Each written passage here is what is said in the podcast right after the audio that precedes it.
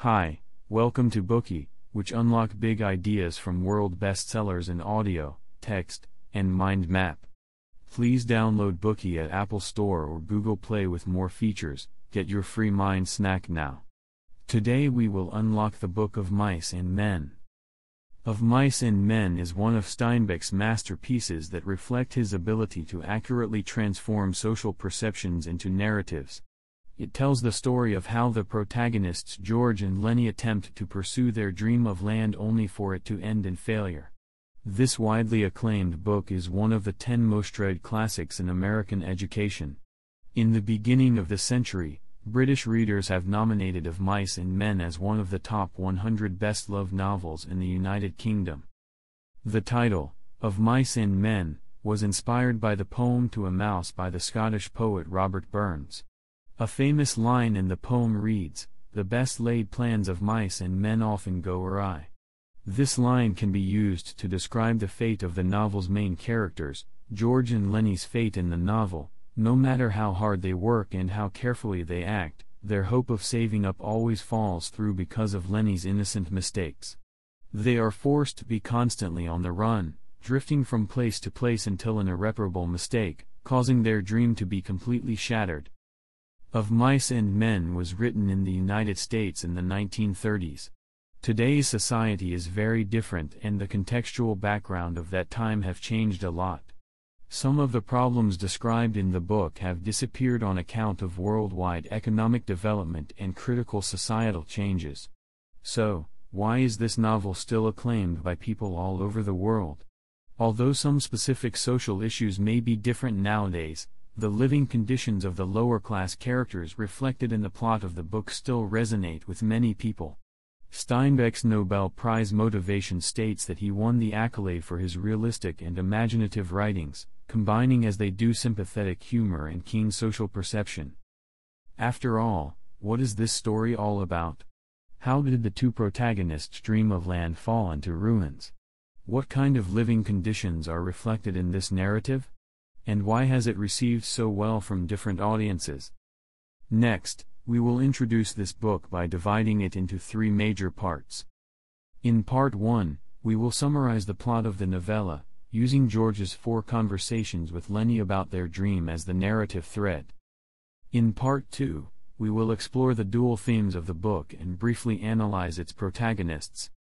Finally, in part 3, we will consider the value of the work, based on its creative background and writing style to discuss the relevance of Steinbeck's message in today's society. A few miles south of Soledad, California, there is a forest with a small path. In the evenings, the passing tramps would exit the highway, cross the path, and set up camp by the riverbanks to rest their weary heads, so that they can continue on their journey the next day. The summer is extremely hot, there is a breeze in the forest, and two men are approaching in a single file. They are dressed in overalls, and the black hats on their heads are worn out of shape. The one walking in front is small in stature. He has thin arms, small, strong hands, and sharp features. His eyes are restless, and he moves with agility. The one at the back is the polar opposite, burly and broad shouldered, he has pale features and walks with heavy steps, similar to the way a bear drags his paws. The first man is named George, and his partner is Lennie. George and Lenny are on their way to a ranch for work. The bus driver gave them the wrong directions, so they had to walk about four miles before finally catching sight of the ranch. At first, they consider going there directly to have supper and spend the night, but that would mean they must start working immediately the next morning and lift grain bags for the whole day. Taking all of that into account, they decide to spend the night at the sandbanks, take the time to enjoy their last little bit of idleness. To be precise, this is actually George's plan. Lennie doesn't know anything, he simply follows George like a puppy. He doesn't even know where they are going, even though George has informed him countless times, which annoys George so much. He complains about being weighed down by him. Without Lennie, his life would be easier and less filled with trouble. Lennie always causes trouble wherever he goes, so the two of them cannot keep a steady job and have to drift from place to place. In the last ranch they worked together, Lennie tried to touch a girl's dress and was mistaken for a rapist, so they had to leave and find work somewhere else. Lennie has his obsession, he likes everything that is soft to the touch, such as female dresses, mice, and rabbits. He gets excited anytime rabbits are mentioned. He and George have the same dream to save up their wages and buy a plot of land, so they could plant all kinds of fruits and vegetables, and rear cows, pigs, and rabbits. This way, they could live off the land and wouldn't need to scramble around to make a living. They could lie down comfortably by the fireplace at home, listening to the sound of the rain outside, and have cream, so goddamn thick you got to cut it with a knife and take it out with a spoon. Lennie constantly pesters George to tell him about this aspiration, even though he has already heard it so many times and knows it by heart. Every time George mentions his life fantasies, Lennie would talk about raising the rabbit by himself. In order to take care of the rabbits one day, Lennie remembers every piece of advice that George gives him, such as to stay silent when they get to the ranch, and to hide in the woods if he gets into trouble. That night, Lennie falls asleep with this dream in mind. At the ranch, George conceals their past from the owner, and the two of them settle down there. Lennie constantly reminds himself not to cause any trouble, but other workers like to provoke him out of the blue. One of these people is the ranch owner's son, Curly. Because Lennie is a big and tall man, Curly likes to pick fights with him to show off his strength. Curly's wife is also considered a troublemaker. Lennie only has to look at her a couple of times before George starts to reprimand him. For these reasons, Lennie constantly feels frightened and helpless. He begs George to take him away from the ranch, but ends up being told that they will leave once they've made enough money.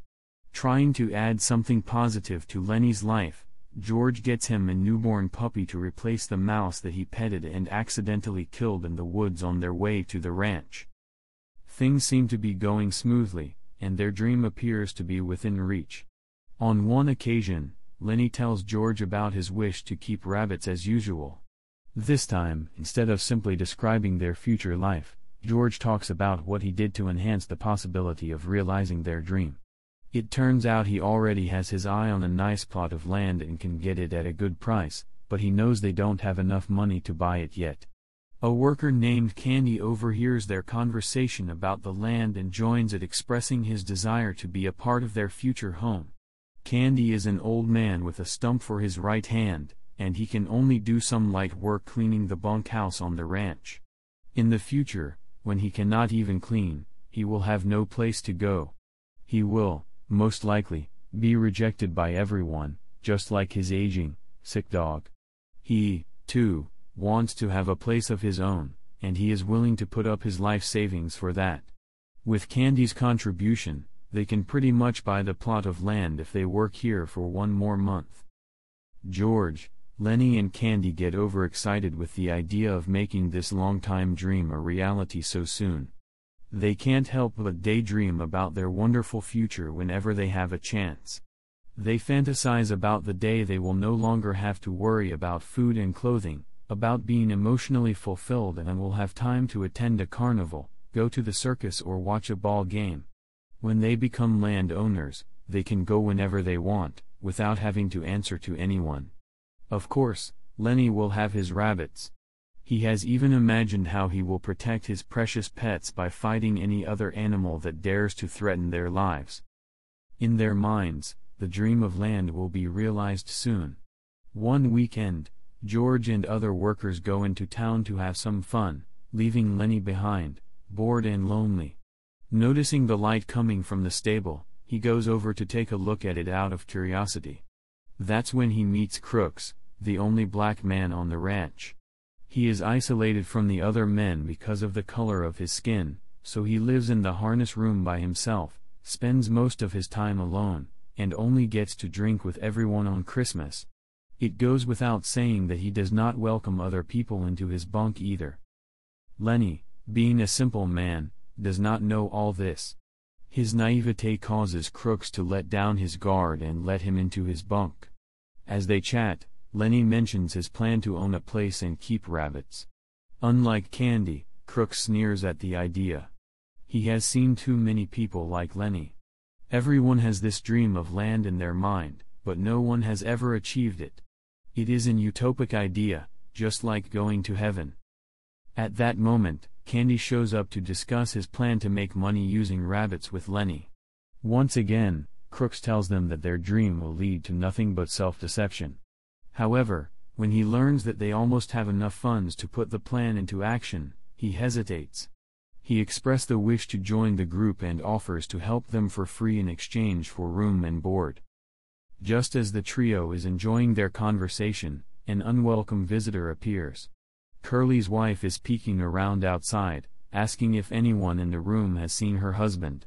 She often wanders around the ranch like this, searching everywhere for him. The workers joke that Curly is searching for his wife half the time, while his wife is searching for him the other half. The truth is that she knows where Curly is, she just doesn't want to stay in her room by herself all day, so she often goes around the ranch aimlessly, giving workers the eye. The workers, however, feel uneasy talking to her. She is too beautiful, too attractive. They try to stay away from her as much as possible to avoid losing their jobs or ending up in prison. Soon, this feeling of uneasiness turns into resentment, and the three men use every means available to drive her away. Regardless, Curly's wife refuses to budge and keeps verbally provoking them, calling them a nigger, a dum-dum, and a lousy of sheep. Candy can no longer hold back. Ignoring his agreement with George and Lennie to keep their plan in secret, he tells Curly's wife about their dream of owning a ranch. Unsurprisingly, she mocks him. Her insolence infuriates Crooks. He tries to drive her away, but the young woman reminds him that she is the boss's daughter-in-law, causing him to immediately back down. Only then Crooks realizes his plight and identity. The conversation with Lennie and Candy earlier almost made him forget all of that. After the others have left, he tells Candy that he was only joking about wanting to join them. Crooks is the first to recognize the reality. The others, however, will only realize it later, when things get tragic. One Sunday afternoon, Lennie enters the barn to pet his puppy, as he always does.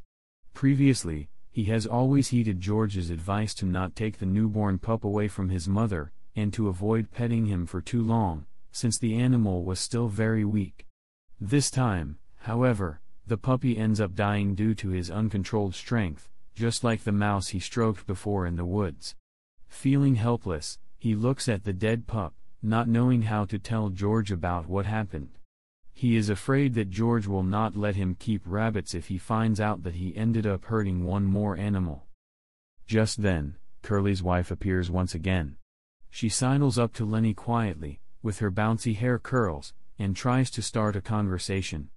Lennie ignores her and she mistakenly believes that he is too afraid to talk to her because of Curly, just like all the other workers. But the truth is that Lennie doesn't understand all this, all he knows is that George has warned him not to speak to her. However, when she notices his puppy and asks about it, he starts to talk. And Curly's wife, too, starts pouring her heart out, having finally found a conversation partner. She tells him that as a young girl, she had a good future, but ended up marrying Curly before she could build it up. Now, every day, she either has to listen to Curly brag about all the fights he has won, or else she is stuck in her room alone with no one to casually chat with. Her life is filled with boredom and loneliness. While Lennie appears to be listening, his mind is preoccupied with his puppy and rabbits. He explains that he is obsessed with rabbits because he likes to touch anything that feels soft. Curly's wife feels the same way, she likes to touch silk and velvet fabric, as well as her own hair. As she makes this statement, she lets Lennie touch her hair to feel how soft it is. It is indeed very soft. Lennie can't take his hands off her hair, and he starts to stroke harder and harder. Curly's wife is worried that he would mess up her hairdo, so she asks him to stop. Nonetheless, Lennie doesn't know how to let go. Her angry voice sends him into a panicked state, and he inadvertently clings on more and more tightly. At this point, she is already terrified and starts to scream. Lennie doesn't know how to calm her down, so he covers her nose and mouth with his other hand. She struggles violently, writhing to break free, and as soon as he loosens his grip slightly, she immediately cries out loudly. Lennie's fear turns to anger as he worries that her cries will get him into trouble. He's so worried that he starts to shake her violently, trying to make her quiet. Suddenly, she becomes still. Lennie has broken her neck, just like what he did to the mouse and puppy. When Lennie realizes that he is in trouble once again, this time, a big one, he remembers George's instructions and hides in the woods, leaving the body on the haystack. The first people to find it are Candy and George, and they immediately realize what has happened. Their dream has been shattered, they can't work in the ranch anymore. On top of that, Lennie will be lynched. As the crowd searches for the killer, George steals a gun and finds Lennie first. Unlike before, he doesn't get mad at his friend. This causes Lennie to think that George has forgiven him, and he is finally able to relax. He pesters George once again to tell him about their future. This time, George asks him to look across the river so that he could almost visualize what he is describing. George points the barrel at the back of Lennie's head, steadies his own trembling hands, and pulls the trigger. Lennie dies blissfully in the dream that George has woven for him. Everything has come to an end. Later, when all the other workers arrive, and George joins them to go drinking. That concludes the plot of the novella. George recounts their dream of land to Lennie over and over again, watching it rise and fall, and finally crumble to dust without a trace. Today we are just sharing limited content. To unlock more key insights of world-class bestseller please download our app. Just search for B-O-O-K-E-Y at Apple Store or Google Play. Get your free mind snack now. Schatz, ich bin neu verliebt. Was? Da drüben. Das ist er. Aber das ist ein Auto. Ja, eben. Mit ihm habe ich alles richtig gemacht. Wunschauto einfach kaufen, verkaufen oder leasen. Bei Autoscout24. Alles richtig gemacht. Dir hat dieser Podcast gefallen? Dann klicke jetzt auf Abonnieren und empfehle ihn weiter. Bleib immer auf dem Laufenden und folge uns bei Twitter, Instagram und Facebook. Mehr Podcasts findest du auf meinpodcast.de. Schatz, ich bin neu verliebt. Was? Da drüben. Das ist er. Aber das ist ein Auto. Ja, eben. Mit ihm habe ich alles richtig gemacht. Wunschauto einfach kaufen, verkaufen oder leasen. Bei Autoscout24. Alles richtig gemacht.